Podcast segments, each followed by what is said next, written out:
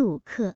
当机立断斩青丝这句话的意思，并非男人害怕承诺，事实是男人害怕许下承诺的对话不是自己命中注定的那个女人。男人在进入一段稳定的感情之前，总是先自问：他符合我的需要吗？两人在性爱方面的配合如何？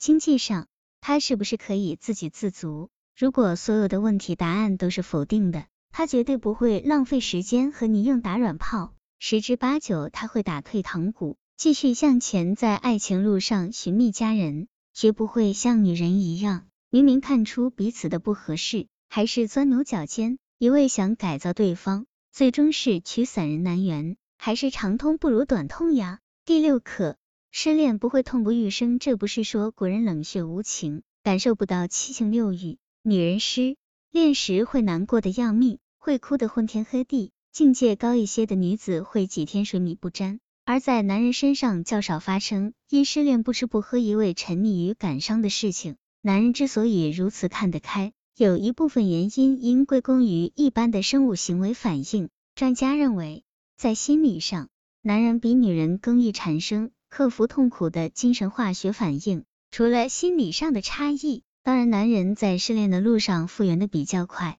他们知道自己终究会在恋爱的。天涯何处无芳草，何况最实际的疗伤方法就是尽快再爱上另一个人。恋爱就是了解对方的过程。如果你希望从恋爱步入婚姻的殿堂，必须弄清楚以下五个问题，不然找错了婚姻中的另一半，会后悔一辈子。问题一：我们有共同的生活目标吗？如果你已结婚二十或三十年，那是一段很长的时间。你们计划如何过这段时间呢？一起吃饭、跑步，你必须和他他分享更深更有意义的事情。你们必须有共同的生活目标。在一个婚姻里，有两种情形会发生：你们可以一起成长，或者各自成长。百分之五十的人是各自成长的。要使得婚姻成功，你必须知道在生活底线上你要的是什么，然后嫁或娶一个和你一样的人。问题二。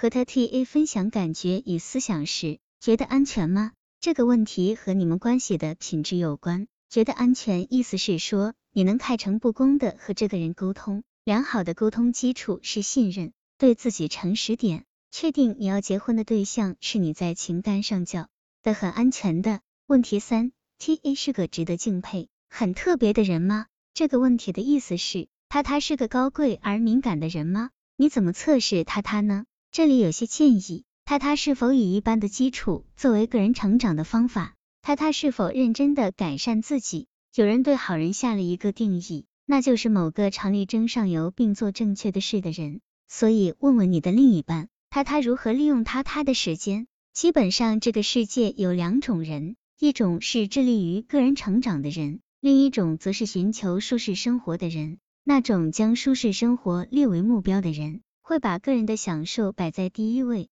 在以他他走上红地毯以前，你必须要知道这点。问题四，T A 如何对待其他人？促进人际关系最重要的是给予的能力。所谓的给予，是使他人快乐的能力。看看这个人是否很喜欢给予，他对那些毫无关系的人是怎样的情形？例如侍者、公车司机等。他如何对待父母和兄弟姐妹？他懂得感激吗？